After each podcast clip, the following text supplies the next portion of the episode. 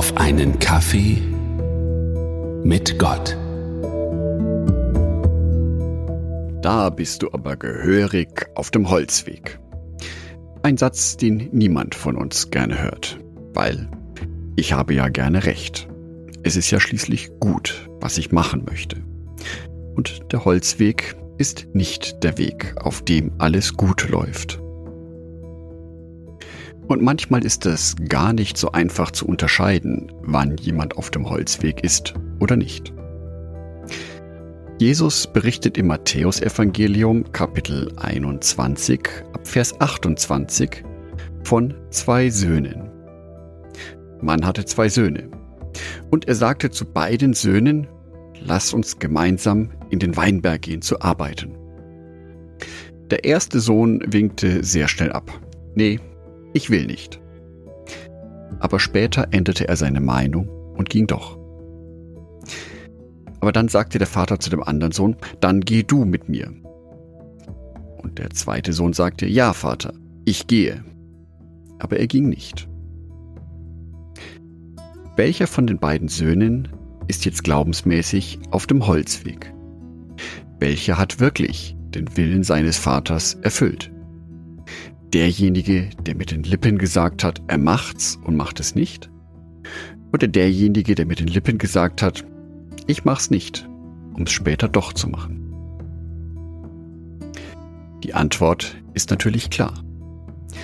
Es ist der Sohn auf dem richtigen Weg, der zwar zuerst Nein gesagt hat, dann aber nochmal nachdenkt und schließlich doch zum Arbeiten in den Weinberg geht. Es ist der Sohn, der wirklich tätig wird. Denn der Gehorsam besteht nicht darin, mit den Lippen ein Bekenntnis abzugeben, sondern besteht immer darin, dass etwas geschieht, dass der Glaube in Aktion versetzt wird, dass der Glaube real wird im Leben. Mit diesem Gleichnis zeigt Jesus verschiedene Aspekte des Glaubenslebens auf. Zum Beispiel die tägliche Umkehr und Hinwendung aus ganzem Herzen zu ihm. Denn Gott zwingt keinen Menschen an ihn zu glauben. Gott lässt uns die Freiheit. Und zu dieser Freiheit gehört auch, dass wir Nein zu ihm sagen können. Gott gibt uns sogar die Freiheit, dass wir uns von ihm entfernen, auf Abstand gehen und auch die Freiheit, Fehler zu machen. Und doch wartet Gott sehnsüchtig auf uns. Und zwar, dass wir uns nicht nur mit Worten zu ihm bekennen, sondern dass diese Worte auch durch Taten lebendig und real werden.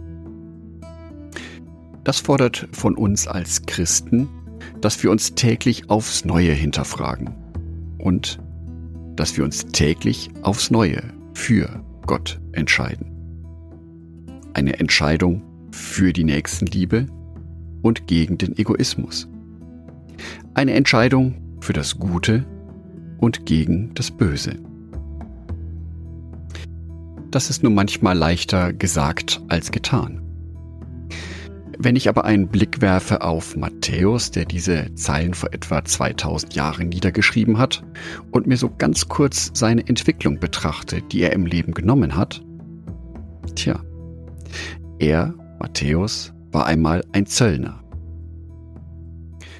Also jemand, der sich auf Kosten seines eigenen Volkes persönlich bereichert hat. Er hat aber eingesehen, dass er auf dem falschen Weg war, hat sich zu Jesus bekannt, hat Buße getan und sein Leben geändert. Und so eine Änderung im Leben ist immer schmerzvoll. Sie ist mit vielen Kämpfen verbunden. Es ist ein geistlicher Kampf. Es ist ein Verabschieden von vielem aus meinem alten Leben, vielleicht sogar von menschlichen Beziehungen. Und zwar einer, der gewisse Opfer von uns fordert. Und das kann, wie gesagt, schmerzhaft sein.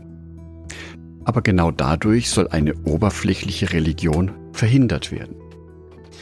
Eine Religion, die nur auf eine äußerliche oder gewohnheitsmäßige Praxis beruht. Ich wünsche dir, dass dir Gott seine Gnade schenkt, dass du dich bessern kannst. dass du dich heute aus ganzem Herzen zu ihm bekehrst und dass dein Glaube an ihm Realität wird. Dass sein Wort durch dich lebendig wird. Andacht von Jörg Martin Donath.